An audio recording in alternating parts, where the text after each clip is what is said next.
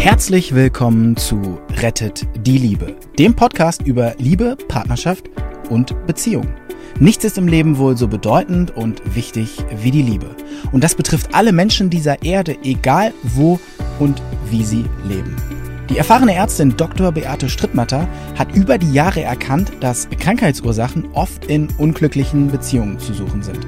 Und sie hat in Zusammenarbeit mit Experten herausgefunden, dass es Regeln gibt, die für alle Partnerschaften gleich sind.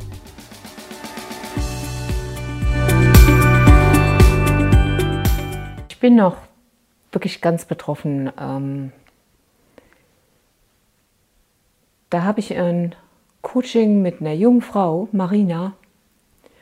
Und ähm, ja, unfassbar, unfassbar. Und dabei passiert es so oft. Sie hat noch Tränen in den Augen, als sie mir das erzählt. Es ist nämlich gerade eben passiert und ich sehe gerade noch, wie sie zur Tür schaut und da ist offenbar ihr Partner, den ich nicht sehen kann und sie, sie lächelt ihn an und man sieht, okay, es, sie liebt ihn, das sieht man, sie liebt ihn. Und dann wischt sie sich die Tränen ab. Dann vollkommen harmlos. Sie haben Pizza gebacken und er sieht so eine bestimmte Sorte von Pizza und er und sie hat das Rezept auch äh, ganz genau eingehalten. Und dann kommt er zur Tür rein und sieht, dass sie einen Schritt ausgelassen hat. Und er schreit sie an. Ähm, er hätte ihr das erklärt und sie würde nie zuhören und überhaupt würde niemand ihm zuhören hier. Okay, es gibt nur sie weiter noch in dieser Wohnung. Und ähm, er ist außer sich. Für sie kommt es so an, er hat mich plötzlich angeschrien. Ich mache alles richtig, ich bin gerade voll dabei, diese Pizza zu machen, bla. Und er kommt rein und brüllt. Es hätte alles so schön sein können, wenn dieser Knopf bei ihm nicht gedrückt worden wäre. Was ist da passiert? In dem Moment, wo er sieht, okay, die, die Reihenfolge ist die, er sieht, sie hat was falsch gemacht und bam, wird bei ihm der alte Knopf gedrückt von früher. Sie hat ja dann offenbar nicht zugehört. Das ist die, das passiert in Bruchteilen von Sekunden. Sie hat offenbar nicht zugehört. Und da hat er einen dicken, fetten Knopf und den hat er mitgebracht in die Beziehung. Der ist so groß. Und der wird dadurch gedrückt. Sie drückt ihn nicht. Aber er hält ihn hin und dadurch, dass sie quasi nicht zugehört hat, die Tatsache, dass sie nicht zugehört hat, führt dazu, dass dieser Knopf gedrückt wird. Und äh, er fällt in die Emotionen der Kindheit, wo die Mutter nie zugehört hat, wo er nicht wichtig war, wo er für alles kritisiert hat, nichts richtig gemacht hat. Und dann kann man sich das so vorstellen. Was passiert da? Und es passiert in Partnerschaften so oft, so oft. Was, was passiert da eigentlich? Also, wenn der Knopf gedrückt wird, dann fällt ein zarter Vorhang zwischen ihn und, den, und die Partnerin. So. so kann man sich das vorstellen, wie ein zarter Vorhang. Stell dir vor, so ein zarter Vorhang, wie im Theater, so ein halb durchsichtiger Vorhang. Und er sieht sie gar nicht mehr. Aber wen sieht er? Wen sieht er, wenn sein Knopf von früher gedrückt wird? Wen sieht er? Seine Mutter. Plötzlich ist hinter dem Vorhang seine Mutter. Und dann ist er plötzlich sechs Jahre alt. Und dann fällt er in die Emotionen von damals. Und dann schreit er laut, er wehrt sich, so wie er es damals als Kind nie hätte machen können. Ähm, er begegnet seiner Hilflosigkeit von damals. Es kann einem leid tun, wenn er sich nicht so arschig verhalten würde. Er begegnet seiner Hilflosigkeit von damals. Und jetzt ist er erwachsen. Und jetzt kann er stellvertretend für damals reagieren, weil jetzt ist er erwachsen und jetzt hat er Mittel und Wege, sich aufzubauen und zu schreien. Vielleicht der eine oder andere zieht noch ein Messer, soll ja immer mal wieder vorkommen, wenn die Emotionen so gekränkt werden. Nur es ist nicht seine Mutter. Er versucht, das damals zu heilen, das damals zu, diese Verletzung damals abzublocken mit den Waffen des Erwachsenen. Und er, er, führt das Thema von damals stellvertretend wieder auf und er versucht es stellvertretend zu lösen. Und ich glaube, das ist der wichtigste Punkt, dass wir versuchen stellvertretend was zu lösen. Nein, du bist es nicht, aber ich versuche es stellvertretend zu lösen. Und das hat einfach fatale Folgen für die Beziehung. Mir fällt jetzt gerade ein Film ein. Es ist ein Zeichentrickfilm und dort, wie heißt denn das? Das war mit, ein, mit zwei Mäusen, die kochen können und ähm, dann kam, kommt der Kritiker ins Restaurant und der ist nie zufrieden und er ist nie zufrieden und er ist nie zufrieden. Mir fällt gerade der Name von dem Film nicht ein.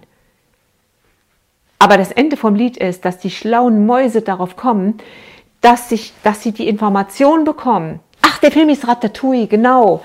Sie bekommen die Information, dass er als Kind so gerne Ratatouille gegessen hat und sie machen Ratatouille. Und sie bringen ihm das Ratatouille und der, der sonst immer so da saß und sich schon Notizen gemacht hat, um das Restaurant richtig reinzuziehen, der riecht das Ratatouille, der schaut auf das Ratatouille und wo fällt er rein? in die Emotionen der Kindheit. Und die Filmemacher machen das toll. Da steht plötzlich der kleine Junge und da ist die Mutter in dem Kleid der 40er Jahre und, äh, und kocht und der kleine Junge guckt sie verliebt an und ist vollkommen glücklich. Und genauso guckt dieser Kritiker jetzt. Also sowas ist auch andersrum möglich. Genau, das ist auch andersrum möglich. Und was macht er? Er ist es und schreibt die beste Kritik. Was haben die gemacht, die Mäuse? Sie haben das ausgenutzt, ihm aber gleichzeitig etwas Gutes getan. Sie haben die Emotionen der Kindheit bei ihm geweckt. Und genauso könnte das auch in der Beziehung laufen. Stellt euch vor, ähm, ich habe dazu einen ähnlichen Podcast gerade gemacht. Hört doch mal den Podcast an. Der Podcast heißt Die heilige Wurst. Der kam, kommt immer einen Tag früher raus. Die heilige Wurst, das ist ein anderes Paar, ein anderer Fall, aber es ist das gleiche Thema. Was könnte man idealerweise für diesen Mann, für den man eigentlich im Moment gerade gar nichts tun möchte? Also Marina wollte gar nichts für ihn tun, weil sie war, man hat gesehen, sie liebt ihn, sie war verzweifelt, aber in dem Moment, wo dich einer anbrüllt, da, da, da, da willst du nicht nett sein, das willst du nicht. Aber was wäre denn für ihn die Heilung? Die Heilung wäre, wenn er das Gefühl hätte, ja, man hört ihm zu. Nur, der Punkt ist, dieser Mann fordert so viel Zuhören, so viel Zuhören. Das ist überhaupt gar nicht möglich, das kriegt sie gar nicht hin. Irgendwann muss auch mal sie sagen, pass mal auf, stopp. Ich höre dir zu. Sprich mit mir, wie das damals war. Und an entscheidenden Stellen soll sie darauf achten, dass sie ihm zuhört und er soll ihr sagen, wo ist es mir besonders wichtig, dass du mir zuhörst. Wenn man noch den Podcast mit der Heiligen Wurst. Also das ist das, was dort passiert. Und ich frage mich natürlich, muss das sein? Muss es eigentlich sein? Warum gab es für unsere Beziehung? Herrgott saß da oben und hat gedacht, so stelle ich mir das vor, ach, jetzt habe ich den Mensch gemacht und äh, naja, die nächsten tausend Jahre, die muss ich mich ja auch jetzt hier gerade nicht langweilen. Ich ähm, ich bringe mal diese Dynamiken in Beziehungen rein. Da hat einer eine Wunde von früher, die Mutter hat das so gemacht. Damals, weil sie vielleicht gestresst war, auch nicht besser Bescheid wusste. Beim Kind kam das an, ich bin nicht wichtig, man kritisiert mich. Jetzt sollen die das schön in die Beziehung reinbringen und dann mal gucken, wann sie rausfinden, wie das geht.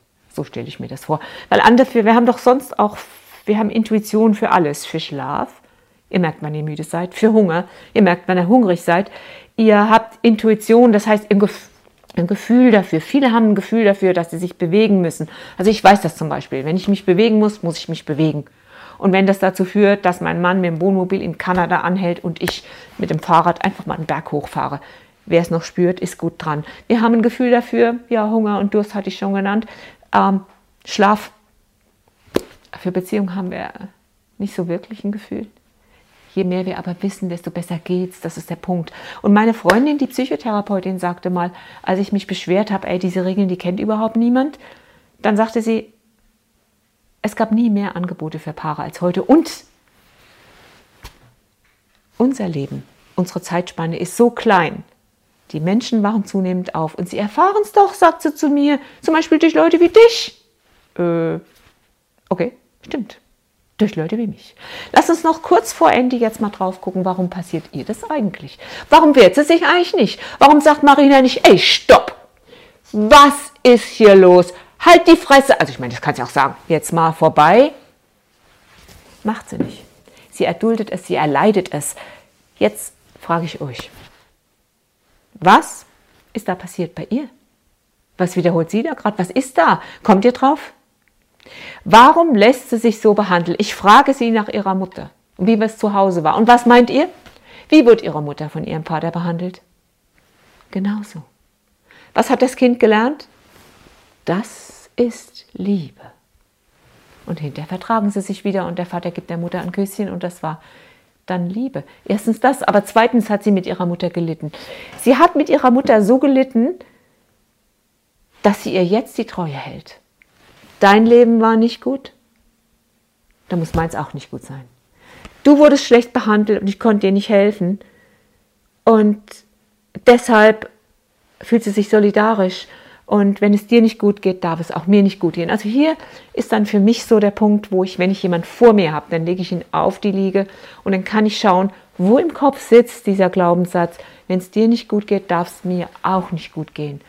Ich lasse dann die Menschen zum Beispiel Dinge sagen wie, ich achte das Schicksal meiner Mutter, ich bin nicht zuständig für das Glück meiner Mutter und dann sehe ich über die Reflexion, wo der Widerstand kommt. Nee, das geht gar nicht, ich bin zuständig für das Glück meiner Mutter. Und dann kann ich einen Reiz mit einer Akupunkturnadel setzen oder mit dem Laser, da wo das Gehirn an den Ohren abgebildet ist. Das weiß ja inzwischen jeder, ich mache diese Ohrakupunktur. Wisst ihr, was dann passiert? Dann darf das Ganze gehen. Dann darf jemand sein eigenes Leben leben, darf seine Mutter trotzdem lieben, muss aber nicht sinnloserweise das alles übernehmen. Also ihr seht schon, ich reg mich einfach manchmal auf, aber wir haben Glück. Es sind nicht so viele, es sind nicht so viele Themen und ich zeige, ich, ich bitte euch, ich bitte euch, legt euch dieses Buch aufs Klo. Es sind einfach nicht viele Themen. Und inzwischen kommen Patienten zu mir, oh, wie kommen Sie zu mir? Meistens von Ärzten, die ja geschickt, frage ich, guten Tag, wie kommen Sie denn zu mir? Wer hat Sie denn geschickt? Ja, ich habe Ihr Buch gelesen. Dann allerdings weiß ich schon, hm, okay, es wird eine längere Sitzung, weil die Leute sich schon damit beschäftigt haben und weil sie dann anfangen, ganz anders dran zu gehen. Die sagen nicht einfach, äh, mein Rücken machst mir weg, kommt immer seltener vor. Seit das passiert ist, bekomme ich Schwindel oder dieses oder jenes. Aber ich freue mich total drüber, wenn das passiert. Ich freue mich riesig. Denkt dran, aufs Klo. Eine sagte letztlich, äh, ja, wie kommen Sie zu mir? Ja, Ihr Buch liegt bei mir auf dem Klo. Reicht so. Richtig, reicht so. Es sind ein paar Themen. Und wenn ihr die verstanden habt, könnt ihr sie anwenden. Das Erste, was man macht, ist zurücktreten und gucken, ist das ein Thema, was mir gehört? Draufschauen und in diesem Moment wird die Luft in der Beziehung schon klarer. Die junge Frau hätte zurücktreten können und sich fragen können, okay, ist das ein Thema, was mir gehört? Allerdings vielleicht ins nächste Zimmer, weil er hatte schon im übertragenen Sinne alle Messer in der Hand und hat gebrüllt ohne Ende. Die kommt jetzt besser weiter. Die kommt sicher besser weiter. Und wenn es nochmal passiert, ah, okay, ich werde wieder erinnert, ich habe es noch nicht ganz gelöst. Die Dinge sind einfach. Bis bald.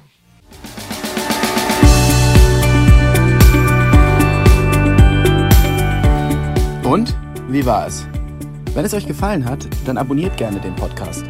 Beate Strittmatter hat auch ein Buch geschrieben, Rettet die Liebe. Dann habt ihr die Gesetze immer zur Hand. Der Link ist in den Show Notes. Macht's gut, bis zum nächsten Podcast.